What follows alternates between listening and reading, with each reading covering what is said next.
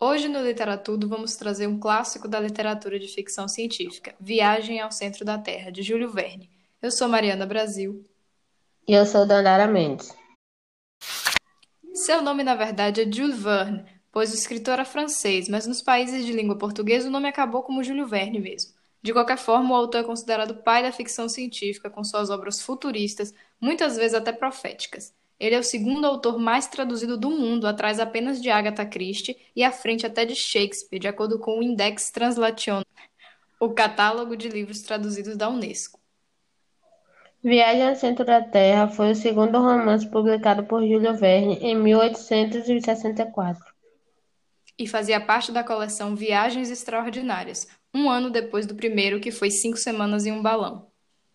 A obra foi adaptada para teatro, animação e duas vezes para o cinema, em 1959 e 2008.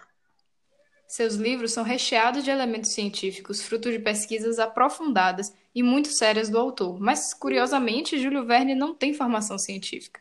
Ele chegou a cursar direito por pressão de seu pai, que era advogado, o qual, ao perceber que o filho não seguiria na advocacia, já que manifestava paixão por teatro, cortou sua mesada, o que o forçou a viver por seus próprios meios, que foi a literatura. Inclusive, Verne ganhou popularidade rapidamente e conseguiu enriquecer com seu trabalho. O livro é de 1864 e gira em torno do renomado professor, geólogo e mineralogista Otto Lidenbrock, ou Uto na pronúncia original, que encontra um criptograma feito por Arne Saknussemm, um célebre cientista islandês do século XVI, no qual descrevia uma viagem que fez ao centro da Terra. A história é narrada em primeira pessoa por seu sobrinho Axel, que é também seu colega de profissão e é quem o ajuda a decifrar o pergaminho.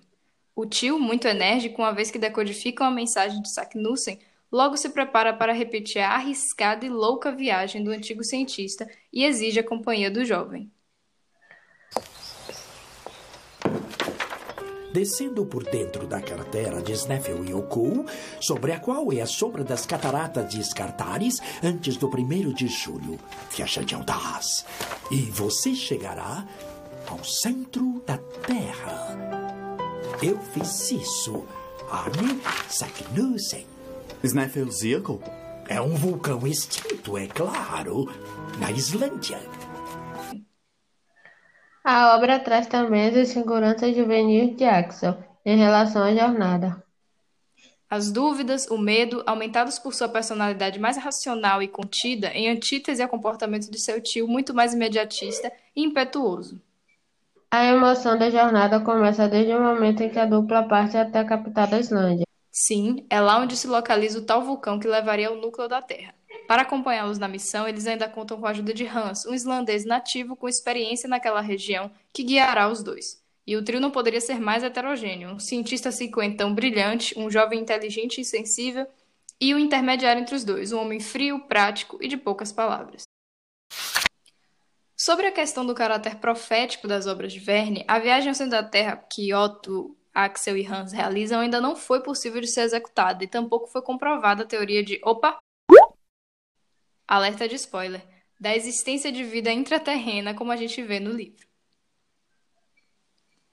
Gente, eu particularmente recomendo para vocês a edição, que é a que eu tenho inclusive da editora Zahar, da série Clássicos, porque ela é muito completa, tem bastante notas de rodapé com contextualização dos aspectos científicos da obra, o que é legal tanto para quem é entendido como para quem é leigo também, mostrando no que o autor se baseou, as referências históricas, fora que é uma edição com ilustrações originais, gente. É maravilhoso.